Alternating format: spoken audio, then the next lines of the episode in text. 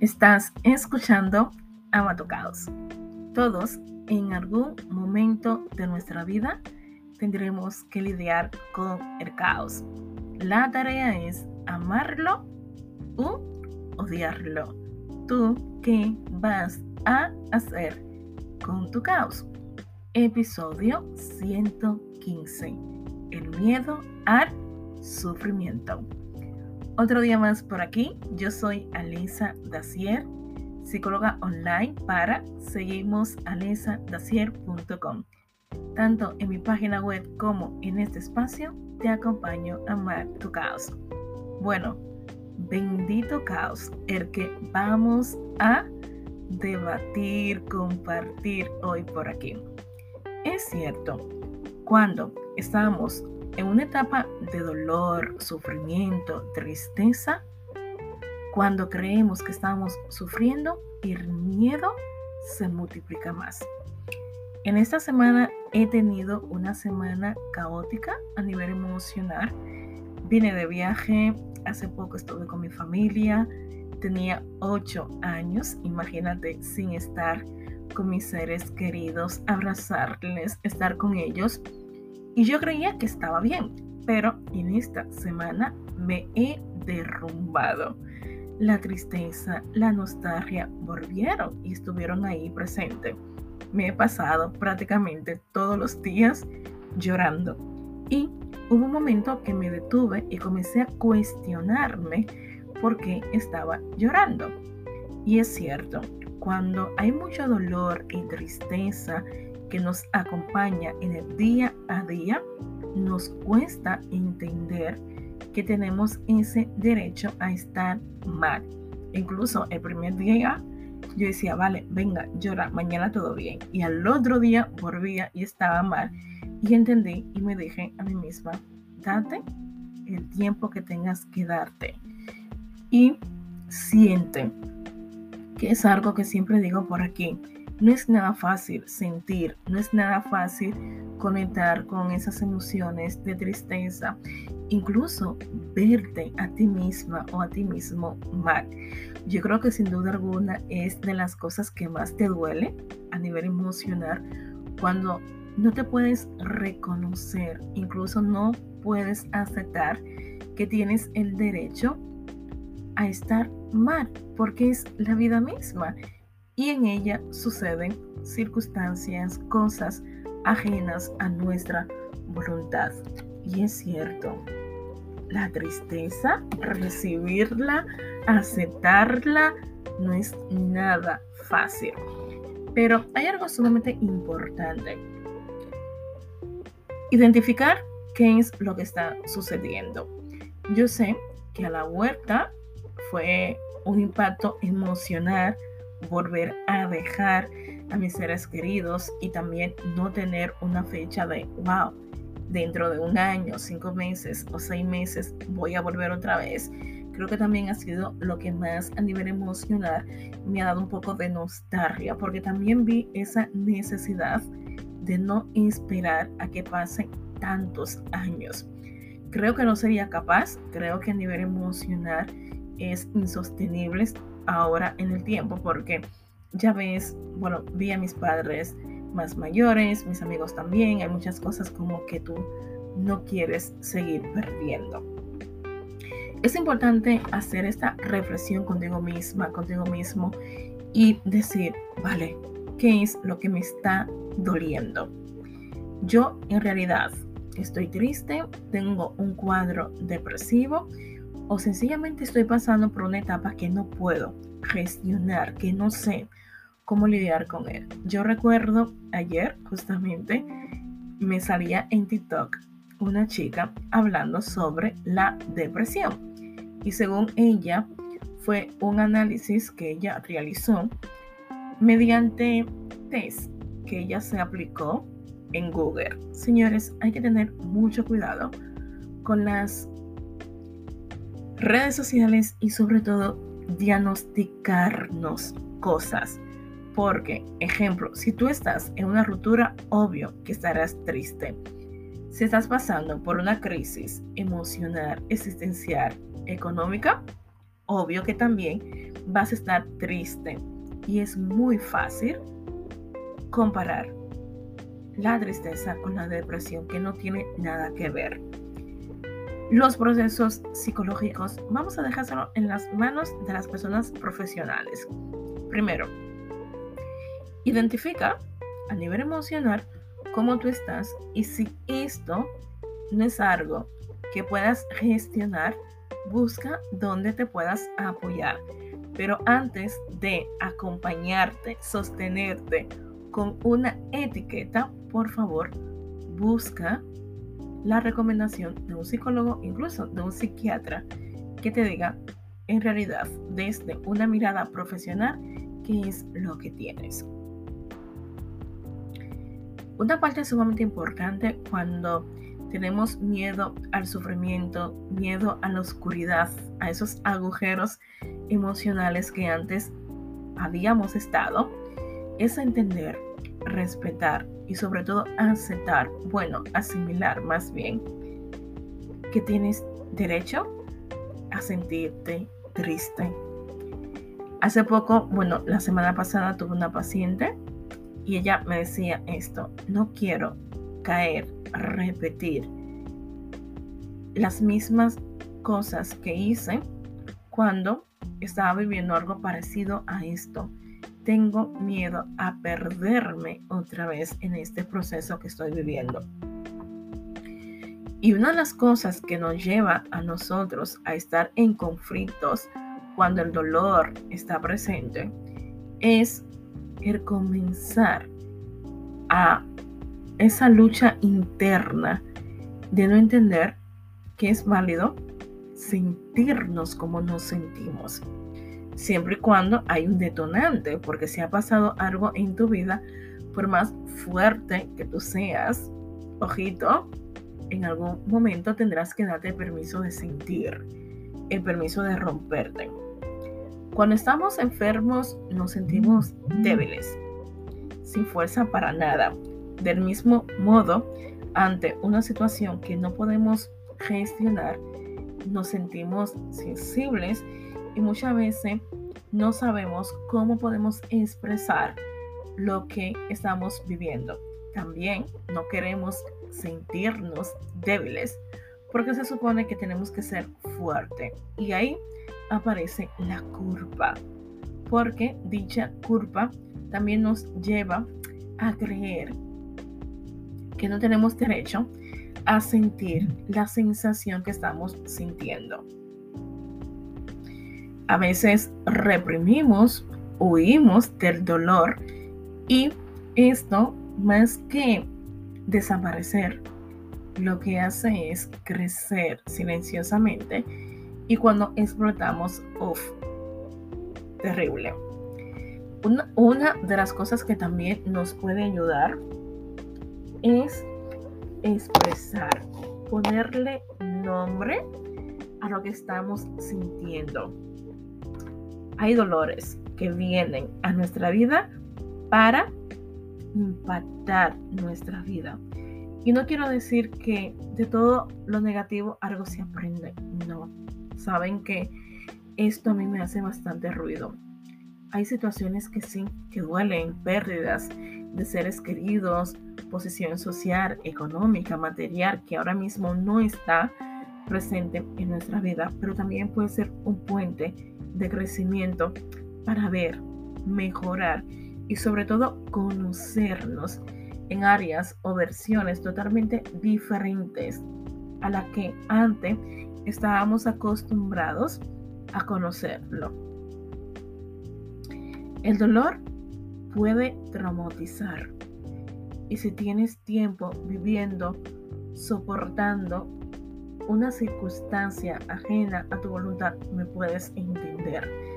La pérdida de un ser querido impacta bastante nuestra vida a nivel emocional, pero también otras pérdidas emocionales como una ruptura, que es el tema que mayormente trabajo en consulta y veo el sufrimiento que cargan las personas que acompaño, también puede ser un dolor que nos puede ayudar a transformarnos. Dígase, ver desde ese dolor qué cosas diferentes podemos hacer para cuando esas situaciones se repitan más adelante, podamos verlo, recibirlo, entenderlo desde un lugar más tranquilo, desde un lugar más sano. En la vida tendremos que afrontarnos a pruebas diversas y con eso no podemos luchar. Yo siempre creo en algunas ocasiones como que la vida es un videojuego, ¿no? Pasas un nivel y venga, todo bien y uff, prepárate que el siguiente, el siguiente nivel va a ser un poquito más intenso, un poquito más fuerte, pero yo creo que preparados estamos y si no, buscamos dónde apoyarnos cuando creemos que emocionalmente no podemos más. Y nos castigamos con el dolor cuando comenzamos a preguntarnos por qué a mí. ¿Por qué la vida me está castigando de esta manera? ¿Por qué estos desafíos tan grandes solamente me suceden a mí? Y aunque te cueste creerlo, las cosas que tú sufres, las cosas que a ti te duelen, también lo sufren y le duele a otras personas.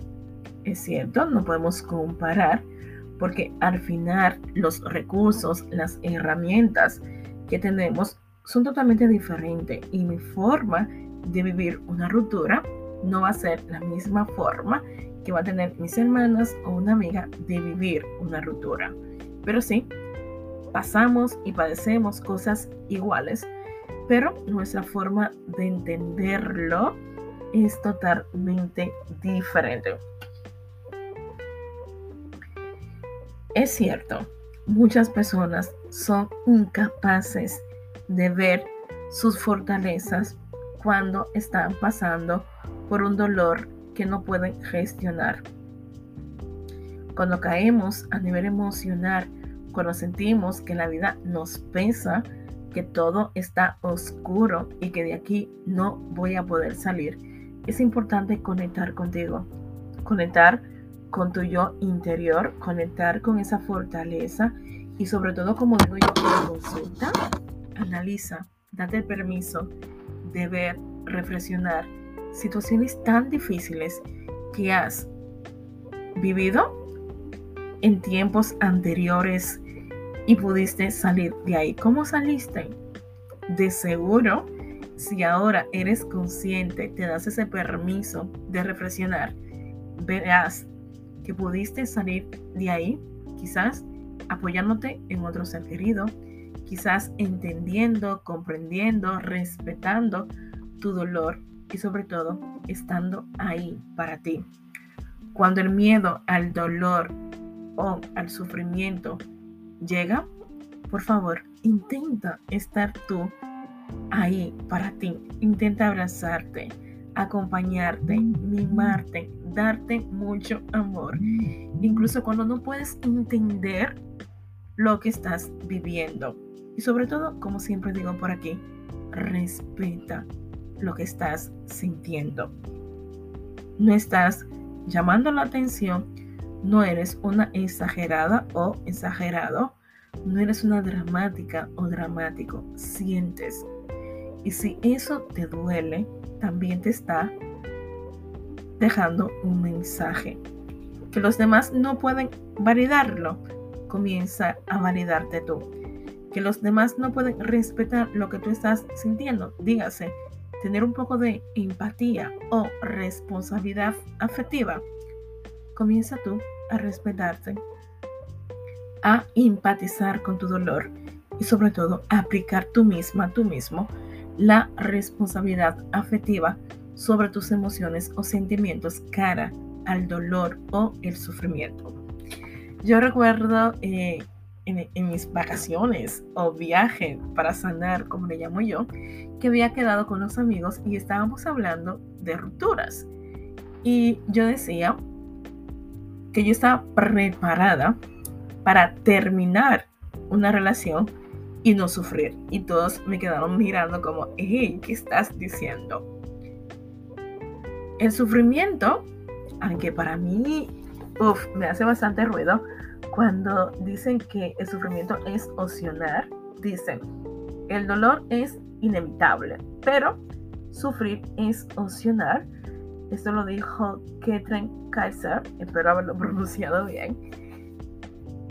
El dolor tú no lo puedes elegir, pero el sufrimiento es algo donde tú te quedas atrapado o atrapada de manera consciente, de manera inconsciente. Mayormente de manera inconsciente, porque te quedas lamentándote, culpándote, dándote latigazos emocionales por cosas que quizás tú no podías cambiar o sucedieron porque tenían que suceder, porque la vida es la vida, con sus sombras, sus luces, ¿no? sus colores, porque tiene varios colores, no solamente blanco y negro, hay grises, pero también hay más colores. Y comenzamos a engancharnos sobre cosas que la vida te está diciendo, suelta, deja, sigue tu camino. Y entonces, estos amigos, eh, cuando estábamos hablando, debatiendo sobre dicho tema, decía que no podemos evitar el sufrimiento. Yo creo que sí. Cuando tú te das cuenta de que estás sufriendo, tienes dos opciones. Buscar ayuda o quedarte ahí. Y yo recuerdo bastante, lo he dicho por aquí, tuve depresión, un cuadro depresivo. Yo estuve muy mal, jodidamente muy mal. Y recuerdo que un momento yo me vi en el espejo, había tanto dolor y tanta tristeza que yo me dije a mí misma, ya basta. Pero ese ya basta no fue algo de la noche a la mañana. Habían pasado años, meses con esos síntomas y ese sufrimiento y busqué, me apoyé en la mano de un profesional. Mi psicóloga me salvó la vida a nivel emocional con esos temas que estaba cargando y no podía gestionar. Muchas veces eh, nos olvidamos que podemos conectar con esa fortaleza para enfrentar una situación ajena a nuestra voluntad. Las crisis nos hablan. Los problemas emocionales nos hablan. Las tormentas que estamos viviendo nos hablan. El dolor también te está hablando. Todo esto que estás viviendo y que te cuesta sostener, te están diciendo un mensaje. Vale, no es nada fácil escuchar dicho mensaje cuando el sufrimiento está ahí. Nadie, absolutamente nadie quiere sufrir. Yo creo que a nadie le gusta la sensación que conlleva el vivir bajo el abismo de la tristeza, de la angustia, la incertidumbre. Pero aún así, si estás en esa circunstancia, en esa situación ajena a tu voluntad, no fuiste creada, creado para sufrir. Fuimos creados para la supervivencia, adaptarnos, seguir y ser felices en algunas ocasiones, como digo yo. Una de las cosas que a mí me ayuda bastante es tener mis propios mantras. Voy a estar bien, voy a estar mejor, de aquí podré salir, puedo contar conmigo, puedo contar y apoyarme en otras personas. Sé que esto es pasajero, duele mucho en este momento, no tengo la solución, pero seguro que la podré encontrar. Y yo creo que sin duda alguna la invitación, la reflexión que te hago es que si el miedo al sufrimiento se ha instalado en tu vida, aparte de darte ese permiso de sentir, también darte ese permiso de apoyarte en otras personas. Un ser querido, un profesional, pero no te quedes hundida, hundido en algo que quizás hace tiempo ya ha pasado. Deja de darte esos latigazos emocionales, deja de castigarte por cosas que no pudiste sostener, no pudiste cambiar o no pudiste retener a tu lado. Comienza a estar ahí para ti, comienza a entender, comprender, respetar y mirar tu dolor como un puente de aprendizaje un puente de crecimiento, un puente para encontrarte con una versión totalmente diferente a quien tú eres y serás más adelante. Muchas gracias por escucharme, gracias infinita por estar por aquí. Si crees que necesitas un servicio de acompañamiento emocional, no dudes en ponerte en contacto conmigo. Para mí sería un placer ayudarte y sobre todo facilitarte herramientas que te puedan servir y ayudar a comprender esta situación emocional que ahora mismo no sabes gestionar. Recuerda que mi página web es seguimosalisacier.com. Ahí podrás encontrar los recursos y sobre todo saber un poquito más de los trabajos que comparto en redes sociales. Muchas gracias por escucharme hasta el final. Un fuerte abrazo y aquí estaremos en un próximo episodio.